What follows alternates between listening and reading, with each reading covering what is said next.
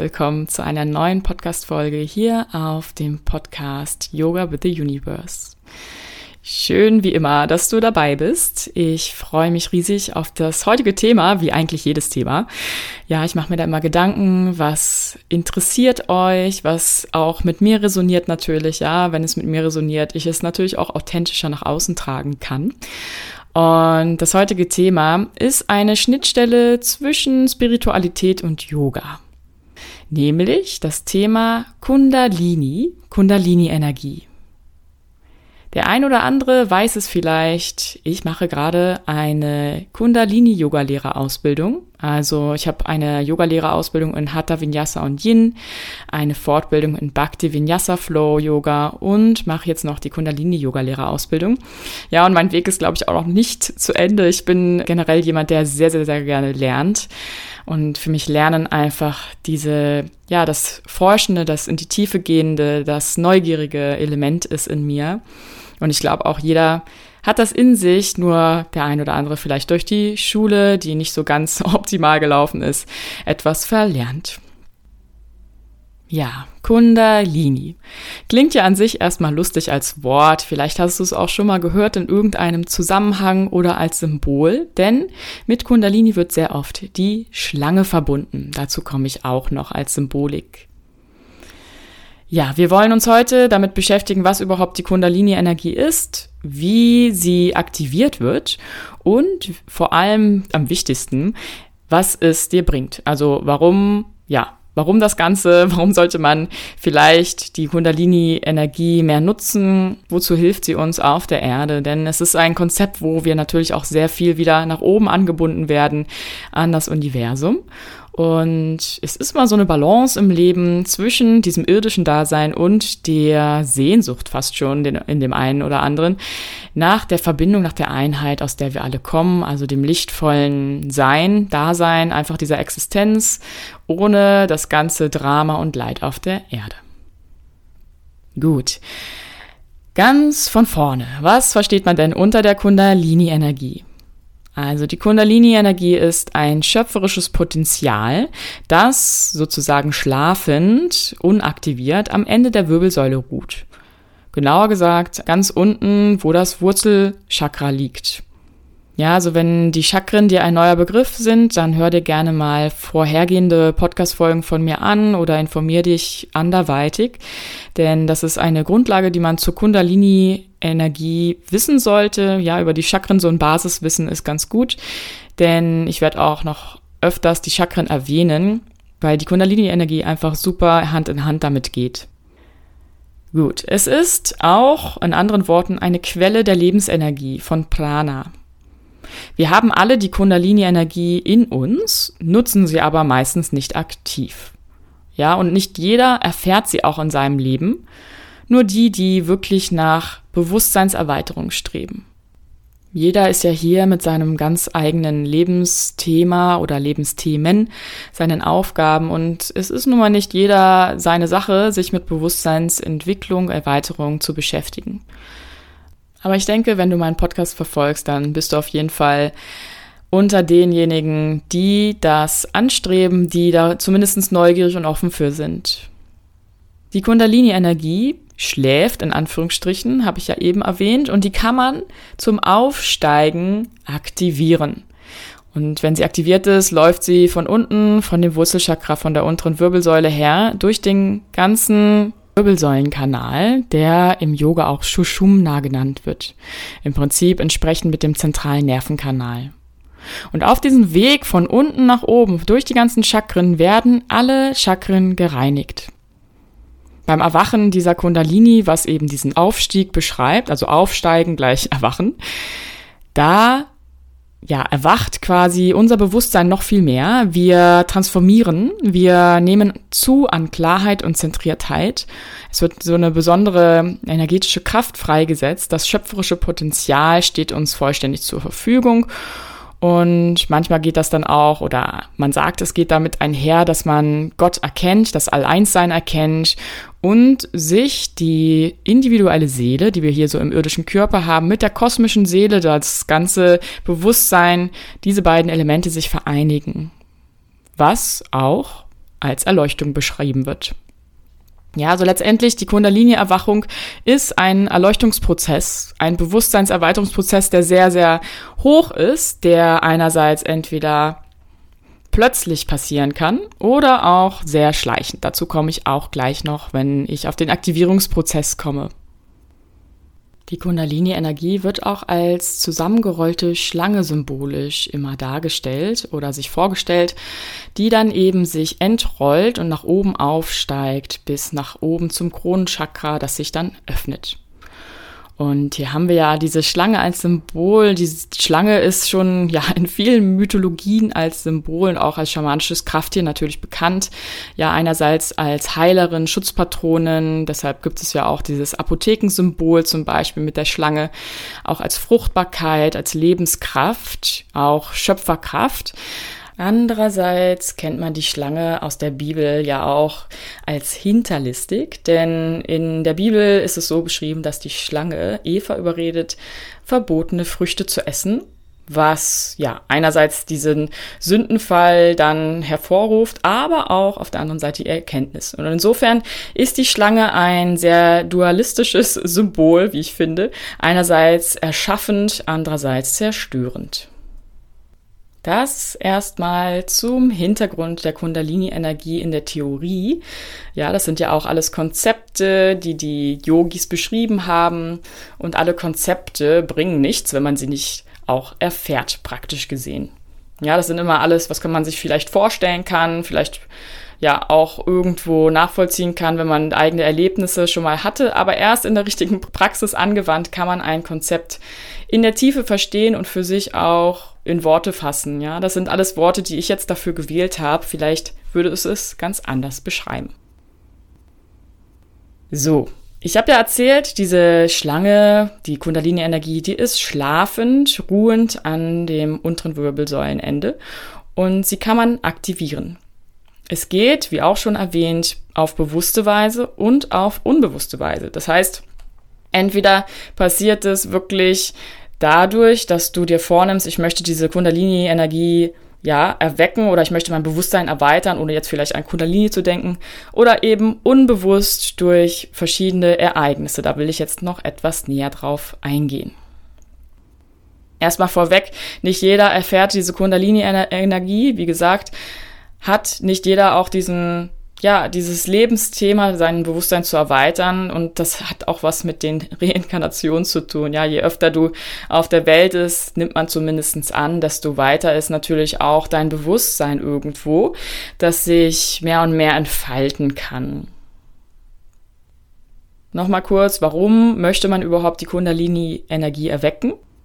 Weil man dann noch viel mehr mit dem großen Ganzen wirkt. Also sind wir wieder beim Thema wirken oder leben im Einklang mit dem Universum und sein Potenzial ausschöpfen kann.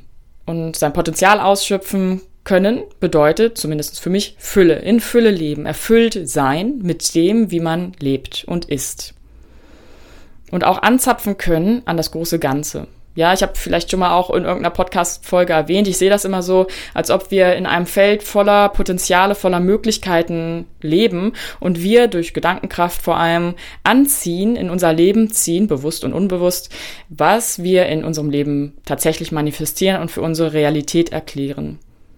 Und je mehr du dein Bewusstsein natürlich erweiterst und dir bewusst wirst und es auch nicht nur bewusst wirst, sondern es auch spürst, in dir hast, in, ja, quasi in jeder Zelle hast, dass du Teil eines Größeren bist und dass das Größere durch dich durchwirkt und du im Prinzip diesen Pool von Möglichkeiten nutzen kannst, desto mehr wirst du natürlich auch ja, in diesem großen Ganzen wirken und es durch dich durchfließen lassen, viel mehr mit Leichtigkeit leben, nicht so viel mit Drama und dann auch in Verbundenheit, in Ruhe, in ja, Glückseligkeit sein.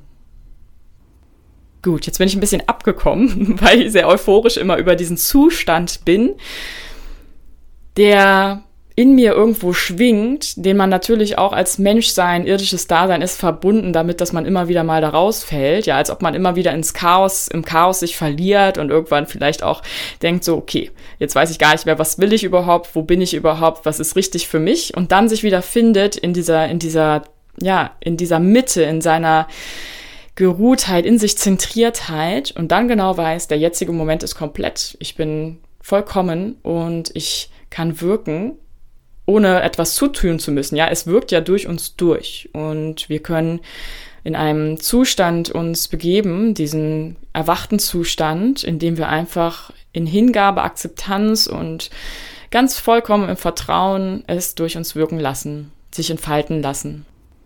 Ja, also das so dazu, warum vielleicht es für dich auch interessant ist, die Kundalini-Energie in dir zu aktivieren und da damit dich mehr zu befassen. Wenn du das bewusst möchtest, die Kundalini-Energie aktivieren möchtest, dann ist im Prinzip jede Art von spiritueller Praxis, wenn du die regelmäßig machst, ein Zutun dazu. Ja, immer wenn wir zum Beispiel meditieren, dann können wir auch uns verbinden mit, mit den Chakren, können uns verbinden mit dieser Visualisierung zum Beispiel, dass die Schlange die Chakren hindurch nach oben aufsteigt. Wir können auch generell, ja, Chakrenarbeit ist super wertvoll für die Kundalini-Energie, also reinigen, öffnen. Es gibt Quantenheilung zum Beispiel, damit kann man das machen. Ja, oder auch Visualisierungstechniken, Reiki super viele schöne, ja, praktische Anwendungsfälle, um mit den Chakren zu arbeiten und vor allem auch sie in Gleichgewicht zu bringen. Denn wenn die Chakren im Gleichgewicht sind, dann kann die Kundalini-Energie eben nach oben steigen, die Energie fließt viel freier und harmonischer. Ja, im Prinzip super einfach, in Worten gefasst. Ja, regelmäßige spirituelle Praktiken, vor allem Chakrenarbeit. Das sind so die zentralen Themen, mit denen du dich befassen darfst, wenn du die Kundalini-Energie erkunden möchtest, aktivieren möchtest. Es gibt aber auch Fälle, wo diese Kundalini-Energie unbewusst vonstatten geht, denn, also wie von selbst sich sozusagen aktiviert. Und zwar ist das vor allem, wenn man Drogen missbraucht, also Drogenkonsum auf exzessive Weise, da kann es auch vorkommen, dass Kundalini plötzlich und unvorhergesehen sich zeigt. Aber auch, ja, je nach Schwere eines Unfalls kann es auch bei Unfällen oder sehr intensiven Erlebnissen möglich sein. Ein weiteres wichtiges Element, wo auch Chakrenarbeit und Energiearbeit, Meditation zum Tragen kommt, ist eben Kundalini Yoga. Was ist Kundalini Yoga jetzt gerade mal ganz in Kürze gesagt? Es ist Yoga der Energie oder auch Yoga der Energielenkung und erfunden von Yogi Bhajan beziehungsweise in den Westen getragen von ihm mit einer Organisation, die er auch gegründet hat, Happy Holy Healthy Organization. Vielleicht hast du das schon mal gehört, H3O, H3O. Und in der Kundalini Yoga Praxis werden verschiedene Elemente kombiniert, nämlich Bewegungsabläufe, Atemübungen, Meditationen, Mantras, Mudras, also Handgesten und Visualisierungstechniken. Und alles in einem gibt es verschiedene, ja, verschiedene Kombinationen davon und die nennt man dann Kriyas. Man lernt im Kundalini Yoga sehr stark auch unbewusst eigentlich als was heißt unbewusst? Also schon auch bewusst, aber auch indem man es praktiziert, immer wird man immer sensibler und subtiler und lernt mit seiner Energie umzugehen, sie zu steuern, sie zu erfahren und kanalisieren. Also das heißt auch ganz gezielt so zu lenken in die Richtungen, wo es am effizientesten ist oder auch am sinnvollsten bewusstseinstechnisch. Im Prinzip bringt Kundalini Yoga mentale Konzepte, wie jetzt zum Beispiel das der Kundalini Energie oder auch Schöpfungstheorien, die Chakren in praktische Erfahrung. Kundalini-Yoga bereitet den Aufstieg von Kundalini-Energie sehr langsam, stetig, sanft und vielleicht sogar auch oft unmerklich vor.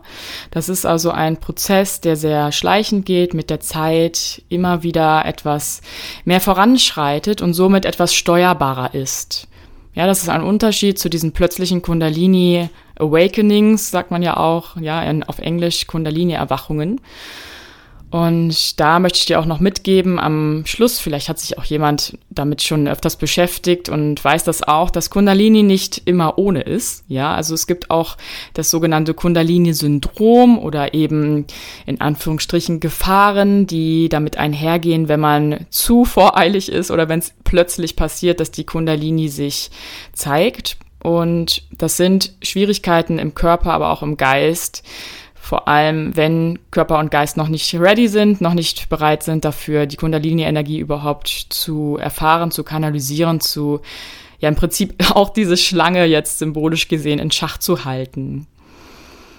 Berichtete Symptome dieses Kundalini-Syndroms sind zum Beispiel Hitzewallungen, auch so ein Zucken und Vibrieren, vielleicht ein Stechen, Übelkeit, Schmerzen, Taubheit, auch schizophrene Symptome, Farbmuster, Formen, innere Bilder, helle Lichter, Visionen, Verlust von Kontrolle, vielleicht sogar auch außerkörperliche Erlebnisse und die Ich-Auflösung. Das heißt, auch etwas Vorsicht mit der Kundalini-Energie. Ja, man sollte es nicht übertreiben und jeden Tag mit der Kundalini-Energie in die Extreme spielen, sondern lieber so etwas wählen wie Kundalini-Yoga oder andere spirituelle Praktiken, wo man das automatisch ganz schleichend als Prozess mit sich nimmt. Was bringt jetzt die Kundalini? Warum ist es erstrebenswert? Vielleicht klang es auch schon in der Mitte so ungefähr des Podcasts heraus, wo ich sehr abgedriftet bin zu eben der Bewusstseinserweiterung und diesem Prozess des Auflösens, dass wir uns so mit unserem Ich identifizieren, mit diesem irdischen Dasein und vielleicht sogar eher gesagt, dass wir nicht das irdische Dasein auflösen, sondern dass wir integrieren das, was wir im spirituellen Bereich erfahren. Ja, deshalb, wir sind ja auch als Menschen hier, darum geht es nicht, sich aufzulösen unbedingt, finde ich, sondern diese spirituellen Dinge zur Erde zu holen, also in sein Leben zu holen und damit eben erfüllter leben zu können.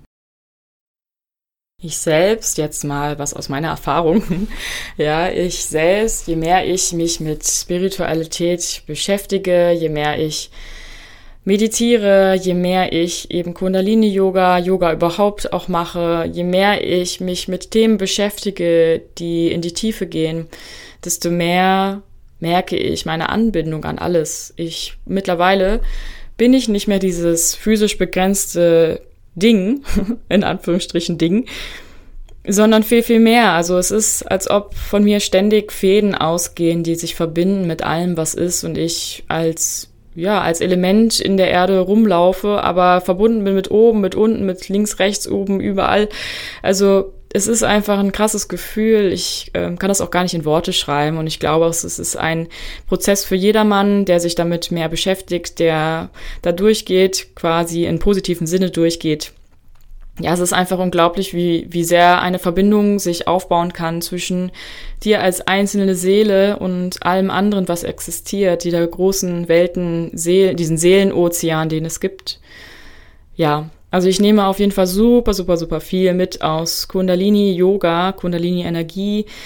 Und ich würde auch jedem empfehlen, der sich da etwas näher mal mit beschäftigen möchte, Kundalini Yoga auszuprobieren vor allem auch bei unterschiedlichen Lehrern, denn jeder macht es so ein bisschen anders.